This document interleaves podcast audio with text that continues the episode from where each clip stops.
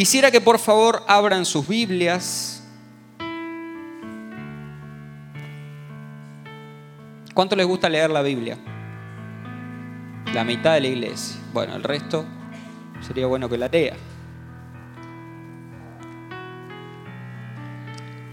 Segunda de Corintios, Segunda de Corintios, capítulo 3, verso 18. Segunda de Corintios, capítulo 3, verso 18. Yo voy a leer una versión que se llama NBI, pero ahí me sigue si tiene otra diferencia. Dice así, así todos nosotros que con el rostro descubierto reflejamos como en un espejo la gloria del Señor, somos transformados a su semejanza con más y más gloria por la acción del Señor que es el Espíritu. Lo voy a leer de vuelta. Así todos nosotros, gracias, así todos nosotros, que con el rostro descubierto reflejamos como en un espejo la gloria del Señor, somos transformados a su semejanza con más y más gloria por la acción del Señor, que es el Espíritu. Me encantó ese versículo y de hecho el mensaje de hoy se llama el espejo. Dice ahí que con cara descubierta nosotros nos miramos como en un espejo. Y es interesante porque el espejo es algo que todos, absolutamente todos, utilizamos a diario. ¿eh? Y el espejo siempre nos devuelve una imagen a veces linda, depende el horario y depende el, tiempo que lleve frente al espejo. ¿Eh? Si usted recién se levanta y prende la luz del baño y se encuentra frente al espejo, probablemente se ponga a reprender ahí en lenguas, pero no se asuste, es usted mismo que se acaba de levantar.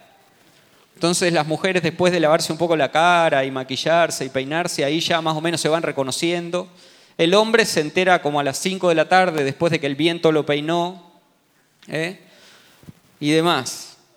Pero el espejo es algo bien interesante porque es algo que nos devuelve una imagen que se ve reflejada, lo, que nosotros somos lo podemos ver frente a un espejo. Y para, para poder ejemplificar esto quiero llevarlos a una historia, voy a parafrasear toda una historia de un personaje de la Biblia, que muchos de ustedes lo conocen, no en persona porque es muy viejo, pero sí seguramente han escuchado hablar de él y es la vida de Moisés.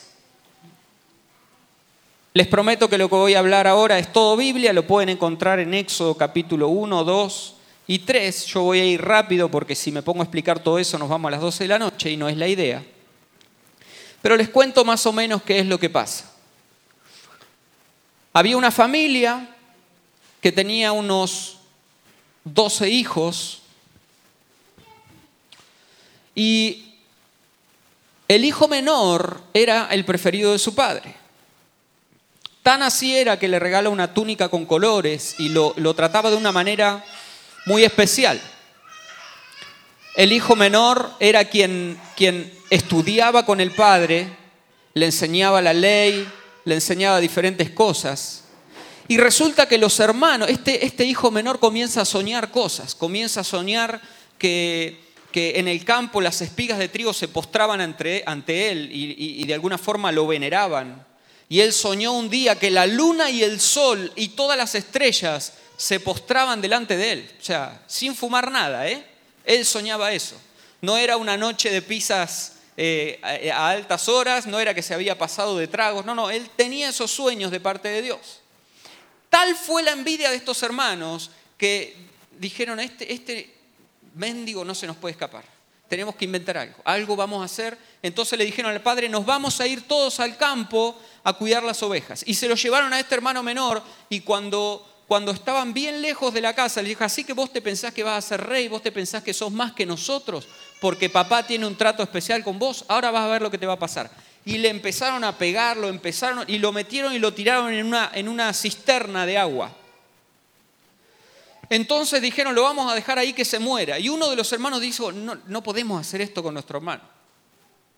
O sea, no podemos cargar con el peso de matar a nuestro hermano por toda la vida. Mejor rescatémoslo. Y justo pasaba un grupo de mercaderes y dijeron, no tuvieron la mejor idea de decir, vamos a vendérselo a estos tipos.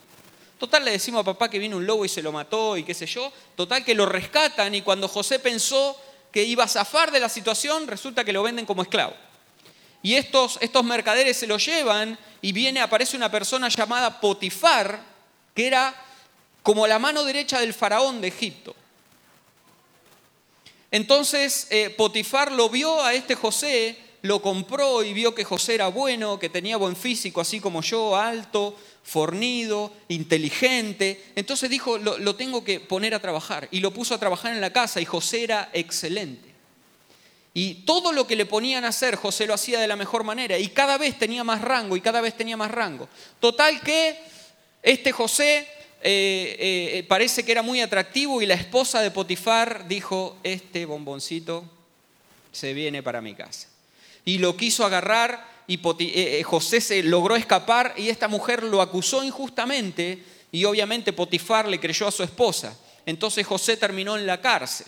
Pasaron varios años, José terminó siendo el excelente administrador de la cárcel. La cárcel tenía más dinero, comían mejor, estaban todos gorditos. Y un día, por medio de una profecía que le dio a un panadero y a un carnicero, no me acuerdo bien cómo eran, o a un verdulero, este, resulta que los tipos, al copero, gracias Fer, sale de ese lugar porque el rey había tenido un sueño y tenían que interpretárselo. José le interpreta el sueño y Faraón dice, miren, yo no sé, este tipo viene de la cárcel, pero nunca voy a encontrar en todo Egipto a alguien como José. Así que a partir de ahora, José es la autoridad máxima. Después de mí, dice el Faraón, viene José. José le pide unas tierras y dice, lo tengo a mi viejo lejos. Lo primero que hace es llamar a sus hermanos, restaura esa relación y dice, ¿para qué los voy a tener lejos? Egipto estaba pasando hambre, se los trae se trae a su papá y, Faraón le da unas tierras eh, cerca de Punta Alta. Entonces los tiene ahí, les da de comer y qué sé yo. Total que va pasando el tiempo, el pueblo de Israel comienza a crecer, Faraón ya se vuelve viejo, José se vuelve viejo, Faraón se muere, José se muere y van pasando generaciones. Desde esa familia tan pequeña pasan 440 años y el pueblo de Israel ya eran más de, ser 300, 400, 500 personas que llegaron en la época de José, ahora son más de un millón de personas viviendo en Egipto. Y el nuevo faraón, que no sabía cómo era José ni cómo era el arreglo de José, dice, che, estos, estos hebreos nos van a traer problemas. Mirá, son más de un millón de tipos y si el día de mañana viene un enemigo y nos ataca, estos desgraciados se van a unir a los enemigos, nos van a reventar entre todos. Entonces, ¿qué empezaron a hacer? Los empezaron a oprimir. Subió el dólar paralelo. AFIP comenzó a poner trabas, impuesto a las ganancias, y, los, y estos esclavos comenzaron a construir casas. De hecho, Históricamente se conoce que Israel construyó dos ciudades para Faraón, una de almacenaje y otra que se llamó Pitón. Dos ciudades enteras. Y los tipos pasaban su día entero construyendo ladrillos y construyendo edificios. 440 años de esclavitud. En ese contexto nace alguien impresionante, nace Moisés. Pero no solamente estaban viviendo un tiempo de esclavitud, de horror, sino que también había una especie de control de natalidad. ¿sí? Era como una especie de genocidio. Porque Faraón dijo, ¿cómo hago para que esto te... Porque encima ustedes saben que hasta el día de hoy toda la cultura de Medio Oriente tiene esa mentalidad de que tienen que tener hijos hasta que tengan hijos. O sea, como los conejos, son los padres y 20 hijos. ¿Sí? Llenos de hijos. No son como nosotros que por ahí acá lo normal son dos hijos, tres hijos. ¿eh? Por ahí en Centroamérica se animan a un cuarto, quinto, en Estados Unidos y en Europa es uno y porque se les escapó el tiro. ¿eh? Pero en Medio Oriente, inclusive la gente, los, los musulmanes y demás, tienen que tener hijos, hijos, hijos con cuanto como puedan. Y más, si vienen de atrillizo a cuatrillizo, gloria a Dios. ¿eh? Los judíos son así porque ellos creen que van a dominar el mundo, al menos los musulmanes. Dice, bueno, si no crecemos en número este, conquistando, crezcamos nosotros, teniendo hijos.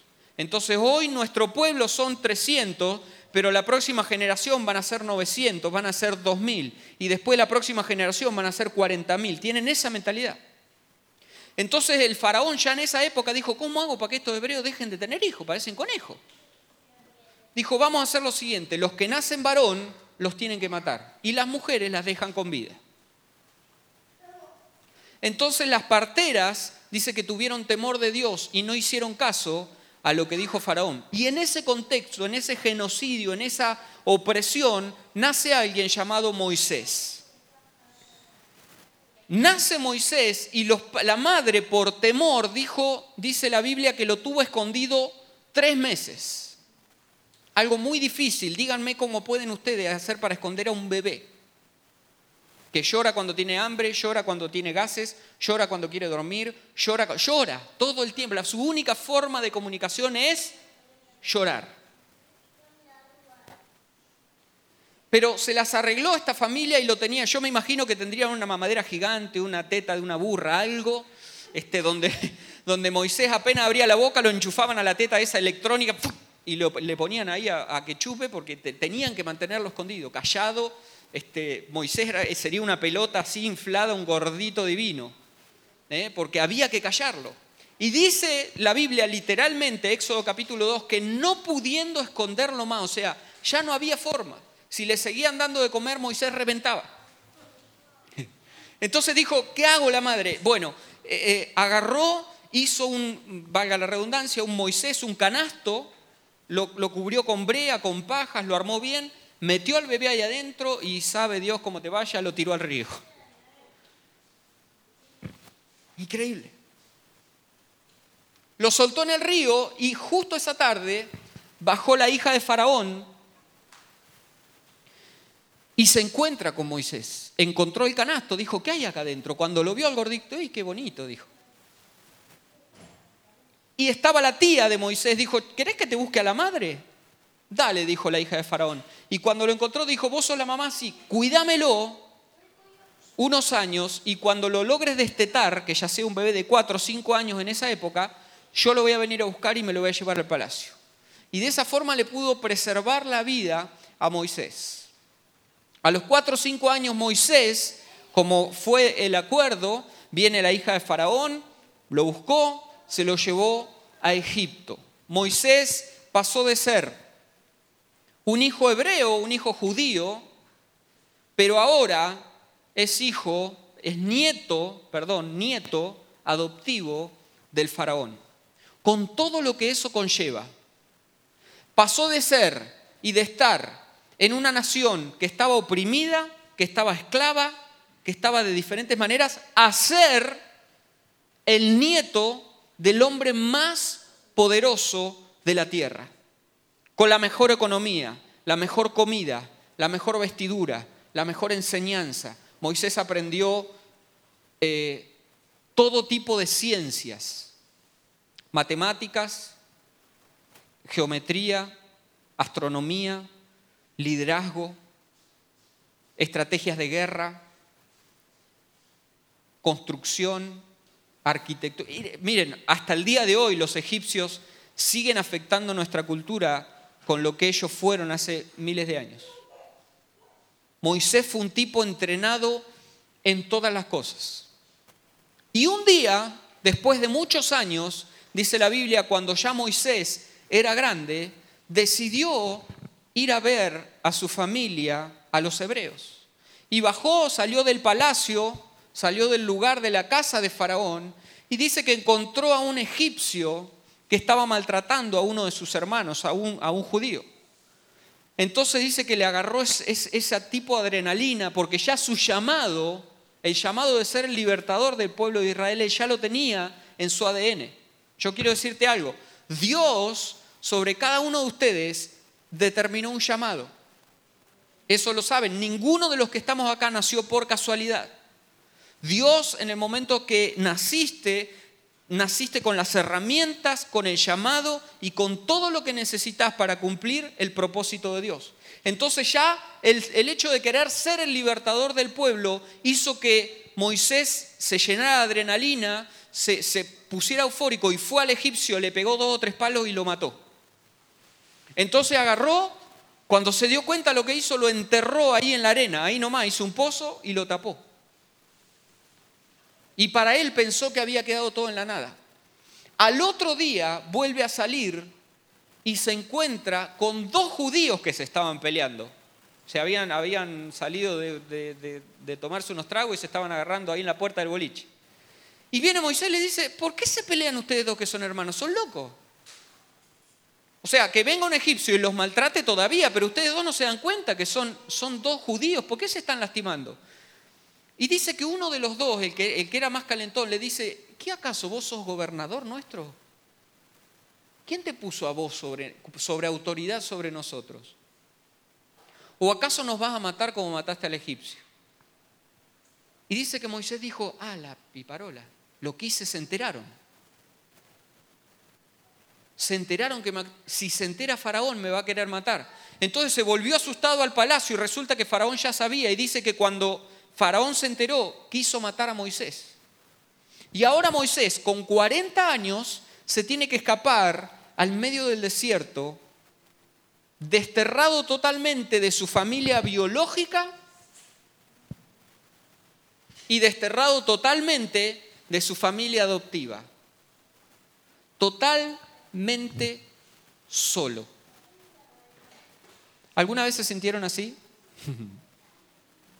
¿O solo me pasa a mí? ¿Alguna vez te sentiste solo? ¿Alguna vez te preguntaste frente a un espejo, ¿qué haces? Yo me imagino Moisés, un tipo, quiero que me presten atención, era el, una persona que tenía una aspiración al trono. Él podría haber sido el, el siguiente faraón. Era nieto del faraón tenía lo que quisiera. Moisés levantaba un dedo y había 100 sirvientes. Tenía las mejores sedas, las mejores camas, aire acondicionado, transporte de lo mejor, lo que quieran, lo que se imaginen. Y de repente, de un segundo al otro, el tipo se está escapando y está totalmente solo, con lo puesto,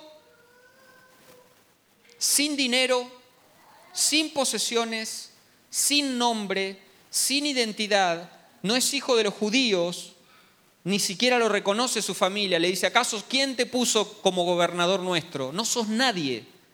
Y cuando quiere volver a su familia adoptiva, dice, bueno, de última, si no pertenezco a esto, me vengo con esto. Se encuentra con que su abuelo lo quiere matar. La persona que para él era una autoridad, para él era todo, ahora lo quiere matar.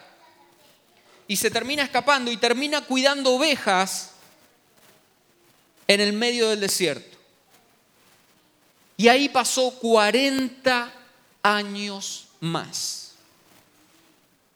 40 años más de silencio, 40 años más de soledad, 40 años más de decir, ya a los 80, ¿quién tiene sueños? A los 80 años, ¿quién tiene ganas de emprender algo? A los 80 años, ¿quién dice ahora es mi tiempo? Nadie. Y mucho menos Moisés. Pero lo que no contaba Moisés era con que un día se iba a encontrar frente al espejo de Dios. Y esto me encanta. Un día Moisés, como cualquier otro, dice que fue a pastar las ovejas. Pastar las ovejas a veces era caminar varios días y semanas. Y se fue a la otra punta del desierto, a un lugar que se llamaba Oreb. Entonces dice que de repente ve a lo lejos que una zarza, que es un arbusto seco en el desierto, se prendió fuego. Esto yo se los dije, creo, en otra oportunidad, es un, es un paisaje común en los desiertos. ¿Por qué? Porque el calor es más de 50 grados y el mismo reflejo del sol sobre la arena produce ese efecto lupa que se agarra algo como hojas o, o paja o pasto o en este caso estos arbustos, los prende fuego, pero son, son esos arbustos secos que así como se prenden, hacen y se consumen. No duran ni 10 segundos, nada. Pero dice acá Moisés,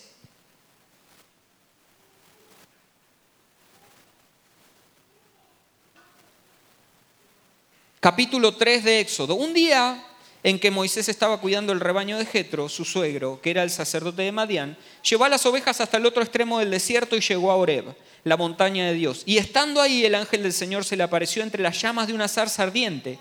Y Moisés notó algo. Moisés notó, estaba, me imagino, sentado, acariciando una oveja, ¿eh? hablando con alguna otra que parecía él que la escuchaba, ¿no? Y dice que notó que la zarza que se había prendido no se consumía.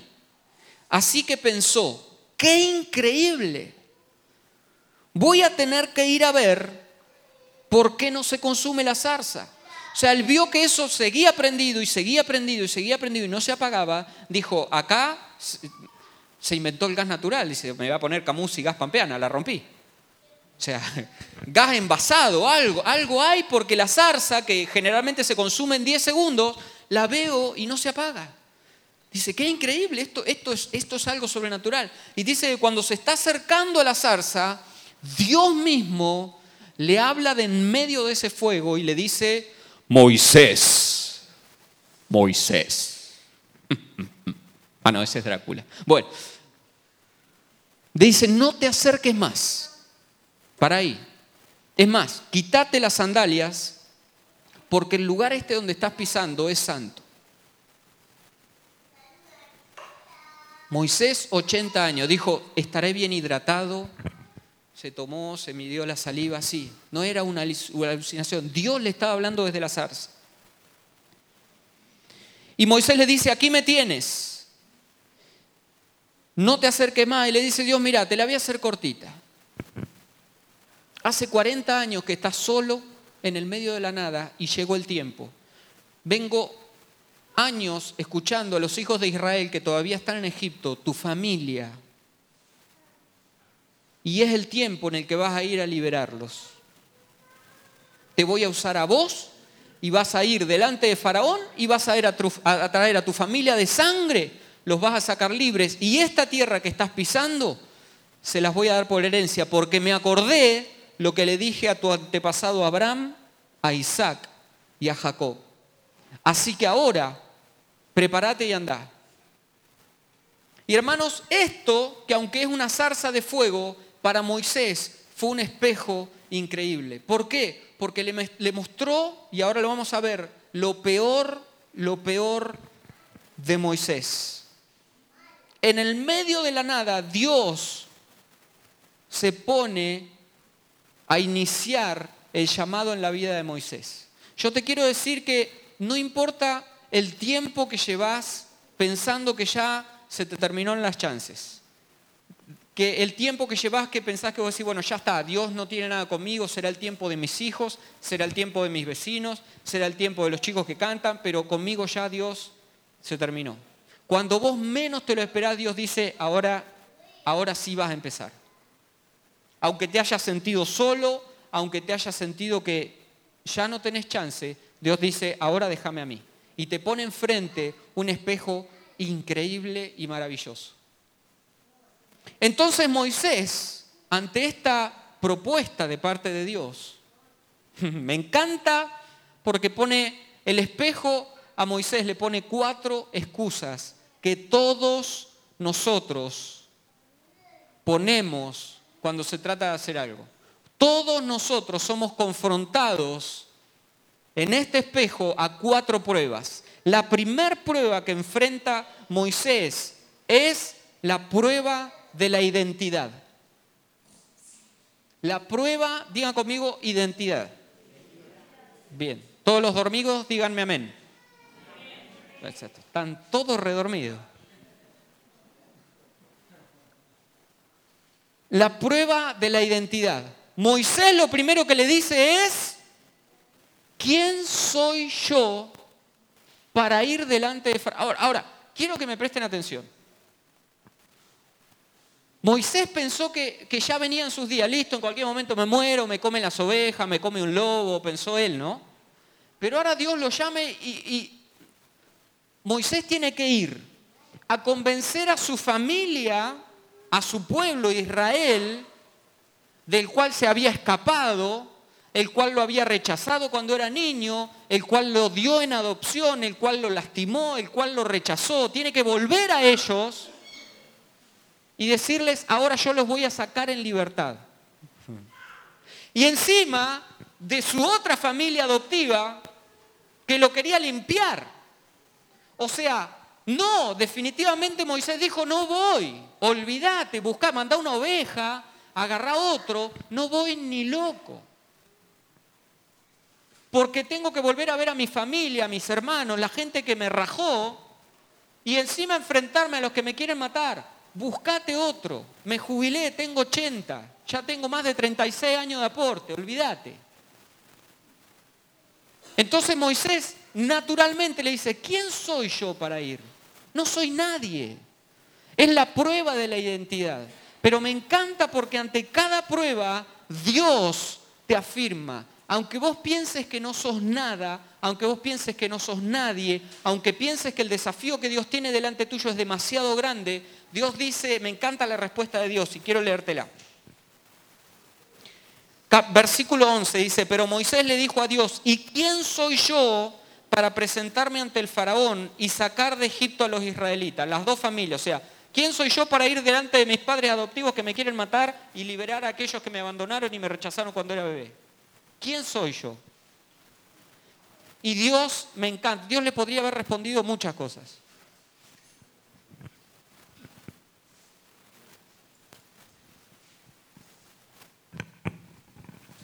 Gracias. Dios le podría haber respondido muchas cosas, pero le dice algo que me encanta. Le dice, yo estaré contigo. La respuesta es incorrecta, ¿verdad? Moisés le dice, ¿quién soy yo? ¿Qué sería la respuesta? Dios le hubiera dicho, no, quédate tranquilo, sos mi hijo. No, quédate tranquilo, vos sos hijo de Faraón. Dios le dice, yo estaré contigo. ¿Saben qué es eso? Ante la prueba de la identidad que todos tenemos, todos, la crisis más grande hoy en los adolescentes, los jóvenes, es la identidad. No saben ni de dónde vienen, ni a dónde van. Psicológicamente está comprobado. No toquen mucho sonido, por favor. Si funca, déjenlo ahí. Científicamente está comprobado y psicológicamente que todas las personas en algún punto de su vida se preguntan quién soy, de dónde vengo, para dónde voy, para qué estoy en la vida. Esta crisis generalmente los hombres la tenemos a los 30, el famoso clic de los 30. ¿Cuántos tienen más de 30? Bien, ya lo pasaron. No, hombres, hombres. Los que no, ahí prepárate, ya por lo menos tenés un adelanto. La mujer se lo pregunta un poquito antes porque la mujer madura mentalmente unos años antes. No se agranden, ¿eh? es una cuestión de diseño de Dios nada más. Pues el hombre está tan ocupado en otras cosas que tiene que entrenarse más. Ah. Esa crisis de identidad, Dios dice, cuando pases esa crisis de identidad, no importa quién sos, yo sí sé quién sos, dice Dios.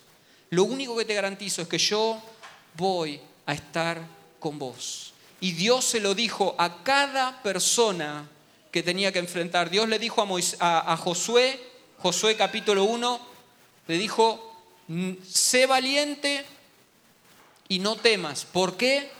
Porque yo estaré contigo todos los días de tu vida. Dios le dijo a David a través del Salmo 23, cuando David dice, aunque pase por el valle más oscuro y de sombra y de muerte, no temeré mal alguno. ¿Por qué? Porque tú estarás conmigo. ¿Saben qué? Dios dice, no sos vos. No se trata de vos, no es quién seas vos, es quién soy yo. ¿Y quién soy yo? Soy el que nunca te va a dejar, soy el que nunca te va a dejar a pata, nunca te voy a dejar solo, nunca te vas a enfrentar a nada solo. Es como cuando éramos chiquitos y teníamos que enfrentarnos a la oscuridad, al agua, a la altura, a cosas que nos daban miedo, pero papá siempre estaba ahí. Yo no sé si ustedes tuvieron la chance de tener un papá así, yo sí lo tuve. Y cuando había situaciones de temor que me aterrorizaban, mi viejo estaba ahí dándome ánimo, dándome aliento, haciéndome sentir seguro. En cada situación yo tuve ese apoyo. Y cuánto más de parte de Dios. Ante el desafío que tengas por delante, Dios dice, no es por quien seas vos. No importa quién seas vos. Podés haber sido un hijo abandonado a los cuatro, tres, cuatro meses de vida, tirado en un arroyo, dado en adopción, un hijo no deseado. Pudiste haber sido adoptado por una familia que después te rechazó, que después te quiso maltratar. No importa quién sos vos. Acá lo que importa es quién es Dios en tu vida. Y eso es lo que marca tu identidad. Saber quién soy yo en Cristo. Dios le dice, yo voy a estar contigo, le respondió Dios, y te voy a dar una señal que yo soy quien te envía. Moisés se quedó sin excusas. Entonces dijo, como no puedo con esta, ahí voy con la segunda. De esta no zafa. ¿Y quién sos vos? Está bien, supongamos que vos no me abandonás. ¿Y quién sos vos? Casi que si sería argentino o no, le hubiera dicho así. ¿Y vos quién sos?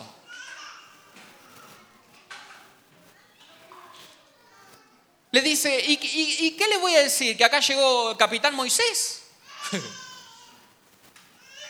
Al estilo San Martín, en un camello blanco. Voy a llegar y voy a decir, acá llegó el libertador. ¿De parte de quién voy? ¿Quién sos vos para enviarme a mí? Y me encanta otra vez la respuesta de Dios. Dios le dice algo muy interesante que inclusive todavía no está muy claro para muchos que estudian la Biblia. La traducción que ustedes tienen ahí es yo soy o yo soy el que soy.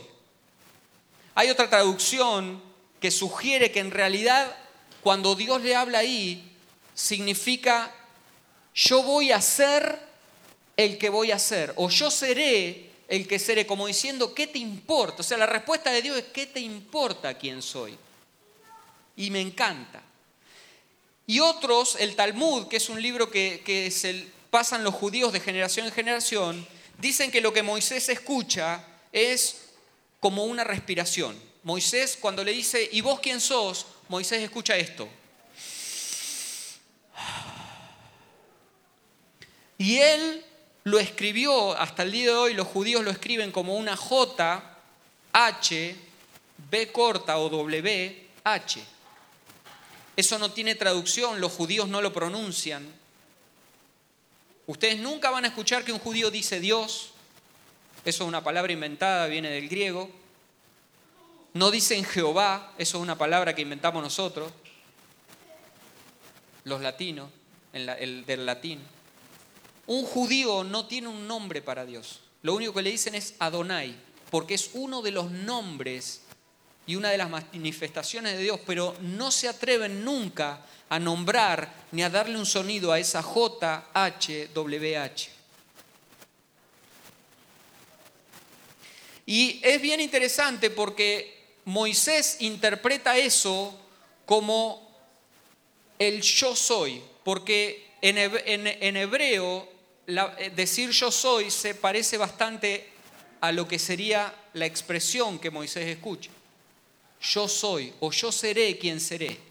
Y me encanta porque hace un tiempo, leyendo la Biblia, encontré algo interesantísimo en Juan, quiero que vayan a Juan, el Nuevo Testamento, capítulo 18. Esto me, cuando lo leí me voló la cabeza. Jesús está por ser arrestado. está en el monte, en, el monte de los olivos, y viene Judas con todo, con todo un equipo de soldados y va a entregar a Jesús. Juan capítulo 18 dice el arresto de Jesús. Y Jesús, verso 4, dice que sabía todo lo que iba a suceder, les salió al encuentro a los soldados. En vez de ocultarse, el tipo salió y dijo, ¿a quién buscan? les dijo a los soldados. ¿A quién están buscando?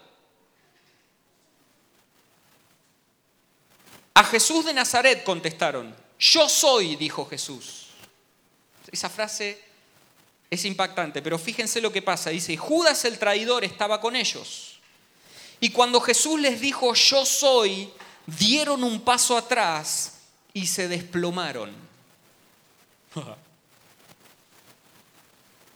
Dios a Moisés le dice, yo seré el que seré. Y dice que por la obediencia de Cristo Dios le dio a él un nombre que es sobre todo nombre.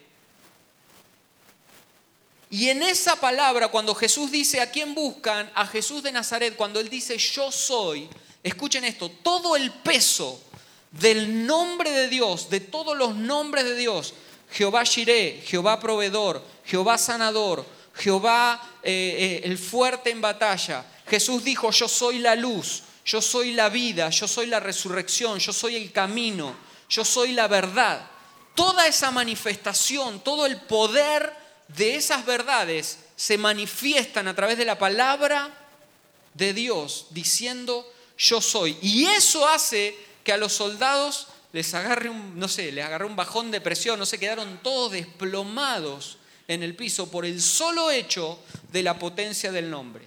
Fíjense qué interesante, otra vez Dios le dice, no importa quién soy, yo voy a ser el que tenga que ser cuando tenga que ser. Vos no tenés que preocuparte por eso.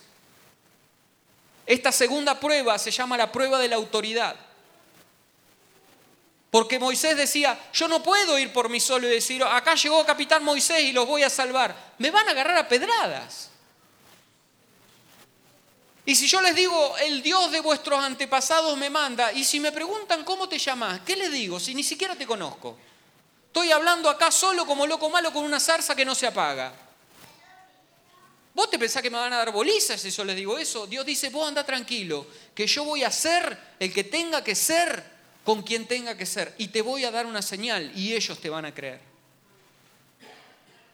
Moisés no se podía escapar. Entonces viene la tercera prueba, que es la de la habilidad. Porque inmediatamente cuando vos zafás de la identidad, Dios te dice, quédate tranquilo porque no sos vos, soy yo. Y Dios después te dice, quédate tranquilo porque en realidad lo que yo soy te recontra alcanza. Viene la tercera prueba que es la de la habilidad. ¿Qué puedo hacer yo? ¿Qué puedo hacer yo?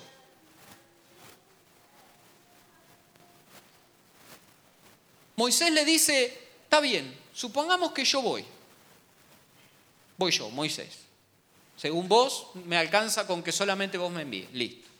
Les digo que el yo soy me manda. Joya. Supongamos que no me creen. ¿Y si no me creen que vos me mandaste? Y la respuesta de Dios es, ¿qué tenés en tu mano? En vez de decirle, bueno, si no te creen, mira, vos lo que tenés que hacer es hablarle de lo que hicieron los profetas, de lo que pasó con Abraham, de lo que le podría haber dicho una cosa, un montón de cosas, para que comprobar la veracidad de que Dios era el que lo mandaba. Y no le dice, ¿qué tenés en tu mano? Y Moisés, como estaba pastoreando ovejas, tenía un palo, un palo, como un palo de escoba, así, pero como un torcido encima en la punta, la vara de los pastores. Y ahí hace unos trucos Dios increíbles. Lo tira al piso, se transforma en víbora, todos saben eso, después lo agarra de vuelta, mete la mano, le agarra lepra, la saca, se le cura. O sea, Dios le empieza a hacer un montón de pruebas y un montón de cosas. Le dice, con eso solamente te van a creer. ¿Sabes qué? A mí me encanta algo, porque Dios no escoge a lo mejor. Si Dios escogiera a lo mejor, yo no tendría que estar acá. De repente encontrarían un universitario o alguien doctorado en letras un maestro en teología, en divinidad. No. Elegí un flaco, ahora flaco narigón, que trato de comunicar lo que Dios me habla de una manera sencilla. ¿Por qué? Porque dice Dios, escogí lo vil y lo menospreciado para avergonzar a los sabios. Quiere decir que cuanto más, cuanto menos capaz te sientas, más chances tenés de que Dios te use. No estoy hablando de que no te capacites, no, hay que capacitarse, hay que ser cada vez mejor, hay que estudiar, hay que crecer y ser lo más profesional posible. Pero de eso no depende que Dios te use. Probablemente Dios te llame cuando no seas nada. Cuando pienses que ya estás olvidado en el medio del desierto como Moisés, teniendo un palo en tu mano, Dios dice, con ese palo a mí me alcanza aunque cantes y desafines, con eso a mí me alcanza. Con que apenas sepas leer, con eso a mí me alcanza. Un uno de los, lo denominaron el príncipe de los predicadores, Spurgeon. Un ignorante total, era un zapatero, pero dejó a los teólogos desparramados cuando el tipo abría la boca. Me encanta gente que no tiene títulos, gente que, que, que no se ha matado, estoy a tu papá. Tu papá es una persona que, yo, son esos predicadores que uno dijera, ¿por qué no, no se puede clonar a la gente? O sea, yo quisiera tener un clono de Manolo, un cloncito de Manolo, ahí en el escritorio, lo escucharía horas. Hay gente que me apasiona, que lo escucharía ahora y vos decís, no son, no tienen grandes títulos en la pared, no tienen grandes entrenamientos ni años se han capacitado después, pero cuando fueron llamados no tenían, era lo vil y lo menospreciado, lo que el mundo descartó. Pero con que tengas un palito en la mano, con eso a Dios le alcanza. Era, escúchenme, era como ir ahora a Obama y decirle, mira, vos vas a viajar a Estados Unidos ahora, Gustavo, y te vas a sentar con, con Obama y le vas a decir que libere toda la deuda externa de la Argentina, que perdone todo porque si no le va a hacer una guerra. Y el, arma que le vas a mostrar es una gomera.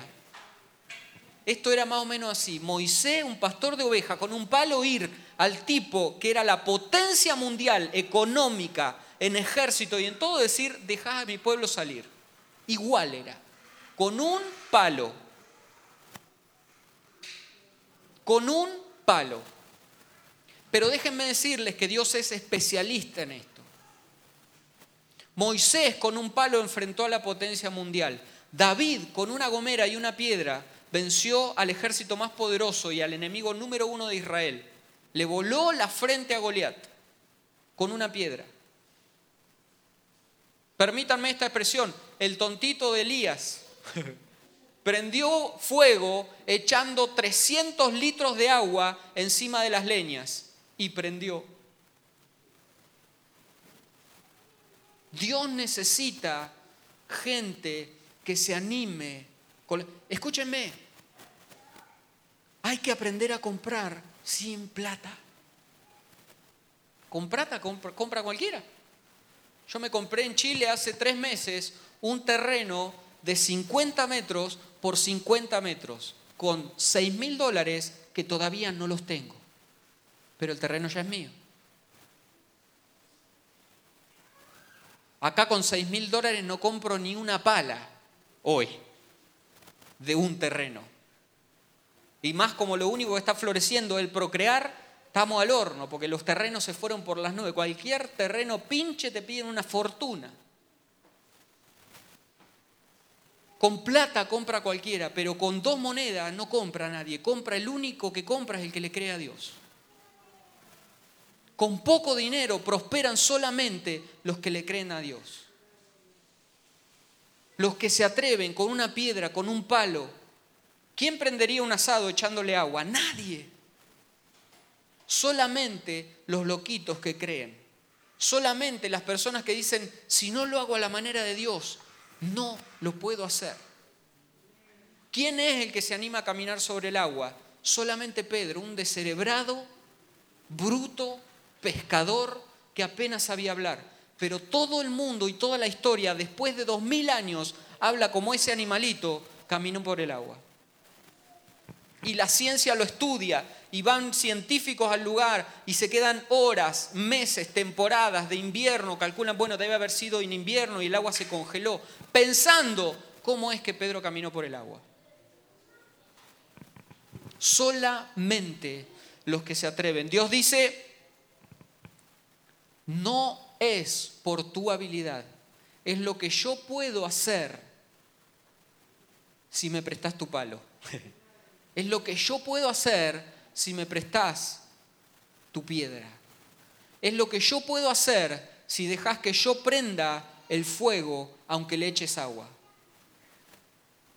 ¿No me creen?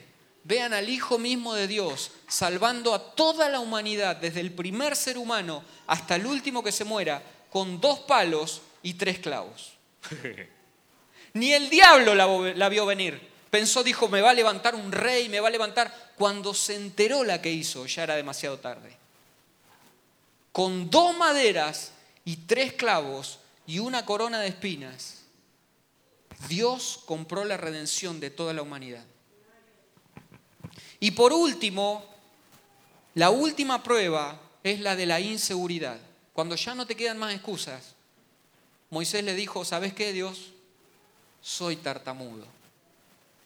Vos sabés que a mí me cuesta hablar. Es más, ni siquiera hace una semana que estoy, ni siquiera estoy nervioso por hablar con vos. Soy tartamudo desde que nací.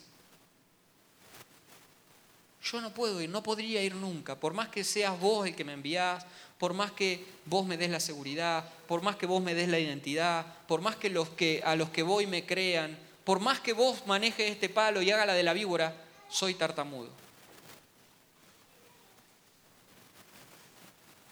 Y Dios ahí se enoja en Éxodo. Y otra vez le hace ver que no es Él, sino lo que Dios puede hacer a través de Él. Dice, ¿y quién le puso la boca al hombre?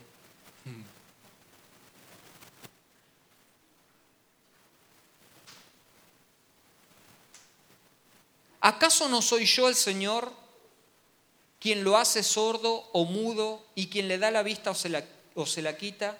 Dios le dice, anda, ponete en marcha, que yo te voy a ayudar a hablar y te voy a decir lo que tenés que decir. Otra vez Dios le dice, no, no sos vos, ni siquiera vos tenés que hablar, vos anda. Y una vez que vos estés ahí, yo te voy a dictar al oído cada una de las palabras que vas a tener que decir.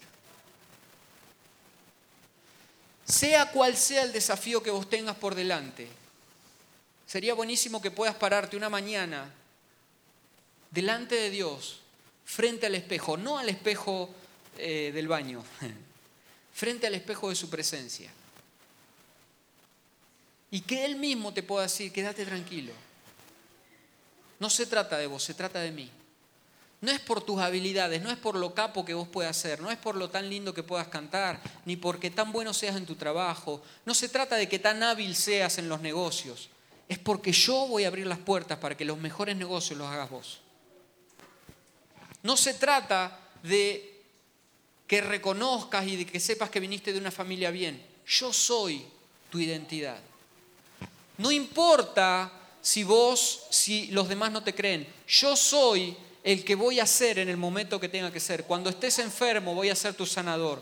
Cuando no tengas dinero, yo voy a ser tu proveedor. Vas a comprar sin dinero. Aunque estemos en crisis, aunque Argentina se caiga a pedazos, a vos no te va a faltar nada. Me encantó, tengo amigos en Maracaibo y me contaban la crisis que hay hoy en Venezuela. El dólar por encima de 80 pesos, imagínenlo al cambio de acá. Y el dólar oficial está a 6,30. O sea, nosotros tenemos el dólar oficial más caro, pero ellos el paralelo lo tienen a 80. Hay una inflación, no hay papel higiénico, no hay jabón, no hay cosa. Y, y si me cuenta, a mis papás no les falta nada. Es porque Dios se manifiesta en sus vidas a través de uno de esos nombres del gran yo soy y le dice, quédense tranquilos, yo soy tu proveedor, yo soy tu sanador, yo soy quien te sostiene, yo soy quien pelea por vos, yo soy aquel que te defiende, yo soy tu escondedero, yo soy tu verdad, yo soy tu luz. Yo soy. Él va a ser en tu vida quien tenga que ser, en el momento que tenga que ser, con quien tenga que ser. Y por último, la inseguridad. La prueba de la inseguridad. No importa si sos tantamudo, rengo, chueco, paralítico, si no sabes hablar. Miren, yo, yo por, por años era medio tartamudo, siempre les conté, muy tímido, me hacía pis cuando tenía que hablar. Gracias a Dios lo superé ahora, ¿no? si no andaría como, como Pedro caminando por el lado, sobre el charco.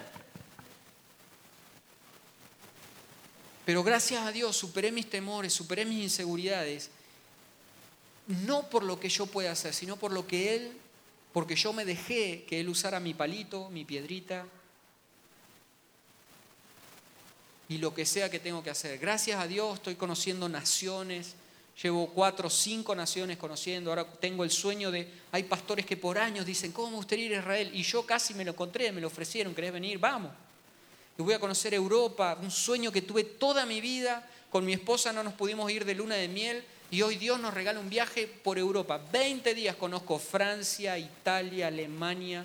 No por lo que si ustedes me dan vuelta ahora no me sacan ni tres pesos pero Dios se encarga de todo. ¿Por qué? Porque aprendí que mi identidad, mi autoridad, mis habilidades y mis inseguridades están solamente en Él.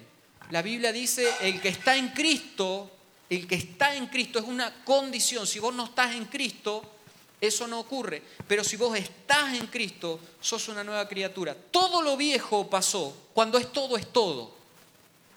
A partir de que vos decidís poner tu vida en Cristo, tus inseguridades en Cristo, tus temores en Cristo, tus victorias en Cristo, todo en el Señor, en Dios, no en una religión, no eh, eh, en un dogma, no en una creencia, en Cristo. Sos una persona nueva y todas tus cosas son reconstruidas en Él. Yo quiero que te pongas de pie. Dani, ayúdame con el piano, por favor.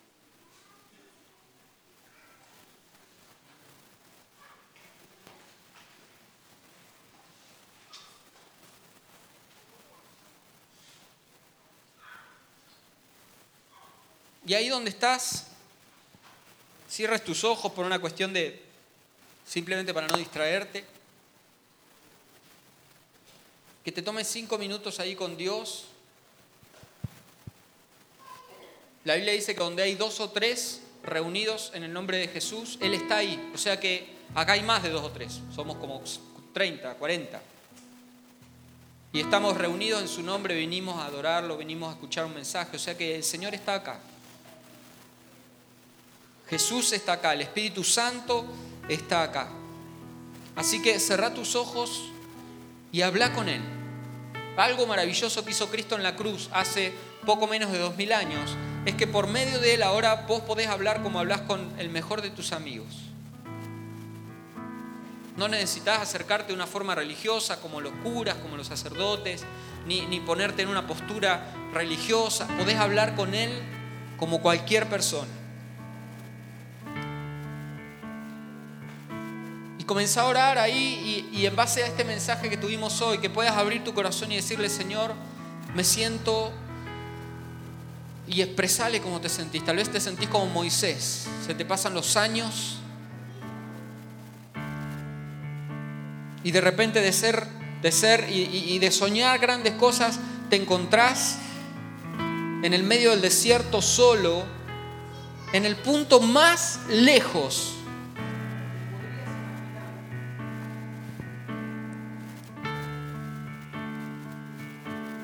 de tus sueños. Ni cerca. Parece que cuanto más querés y más esfuerzo haces de arrimarte a tus sueños, más lejos te ves. Que le puedas decir, Señor, me siento solo, me siento alejado de lo que realmente sueño hacer. Y que el Señor te dé la oportunidad de ponerte frente a ese espejo y que te confrontes ahora con la prueba de la identidad y que puedas entender quién sos, no quién sos vos, sino quién podés ser en Cristo.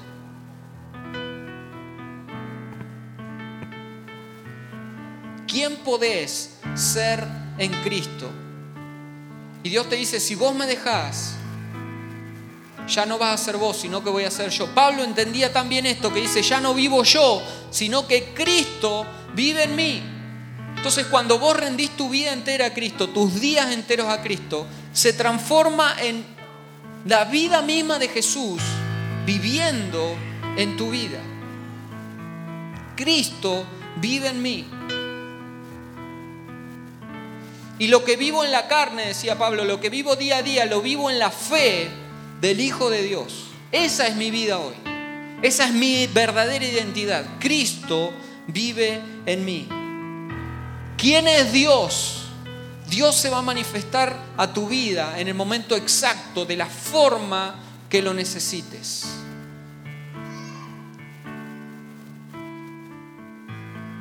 La luz, la paz, el camino, la verdad, la vida, tu proveedor, tu sanador, tu consolador, el que te restaura, tu refugio, hondedero.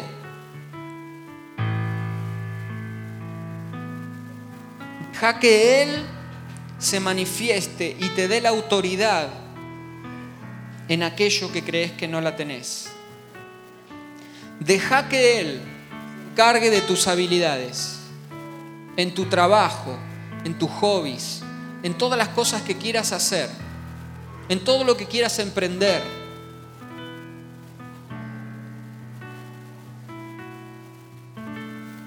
En tu negocio, en tu empresa, en tu trabajo. Deja que Él sea tu socio, deja que Él maneje lo que tenés en tu mano. Cada uno de nosotros tenemos diferentes cosas en nuestras manos. Algunos de nosotros tenemos empresas, yo tengo una empresa de diseño gráfico, y me di cuenta que los mejores momentos de mi empresa son cuando dejo que la maneje Él. Tal vez Dios te puso en tus manos una familia. Tal vez Dios puso en tus manos hijos. Tal vez Dios puso en tus manos una empresa. Tal vez Dios puso en tu mano responsabilidades de manejar gente, de ser un buen empleado en una buena empresa. Cualquier cosa que Dios haya puesto en tu mano, que vos hoy tengas, deja que la maneje, porque un simple palo puede a toda una nación. Una piedrita, por más que sea,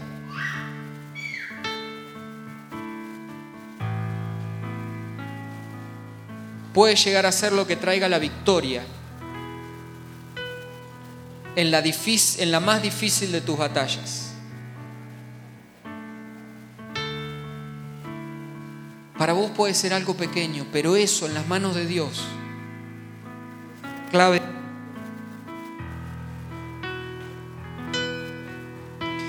Y por último, dale todas tus inseguridades, todos tus temores todas esas batallas que muchas veces decís, esto no lo hago más, esto me perjudica, me perjudica a mí, me perjudica mi salud, perjudica a mi familia. Deja que eso, esas inseguridades, esos temores, ponelos a los pies del Señor y deja que Él se encargue.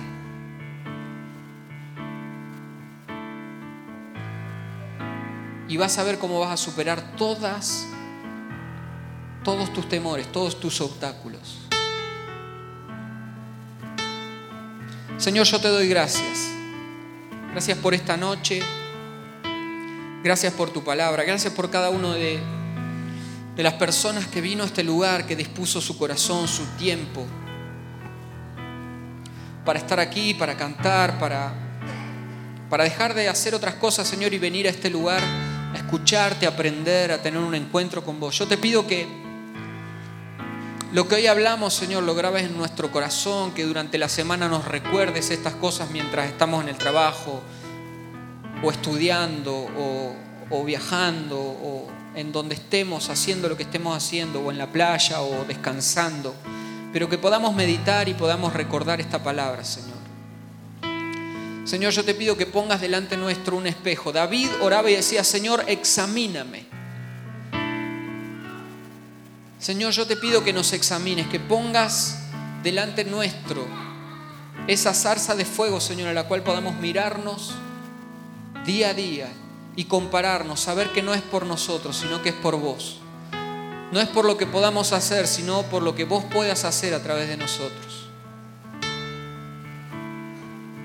Señor, yo te doy gracias, gracias por el pastor, por la pastora, por toda la gente que está trabajando en el evento hoy, Señor, que están buscando tu dirección y, tu guía, Señor, que los bendigas, les hables. Te pido que por aquellos que no pudieron venir hoy, Señor, que están de vacaciones, Señor, que lo disfruten, que descansen, que puedan aprovechar estos días de paseo, guardarlos, cuidarlos de todo mal, Señor. Ahora te pido que nos acompañes a casa, que estés con nosotros, que nos guardes en el camino, que guardes nuestras casas, nuestras cosas, en el nombre de Jesús. Señor, yo te doy gracias, muchas gracias por todo. Amén y amén.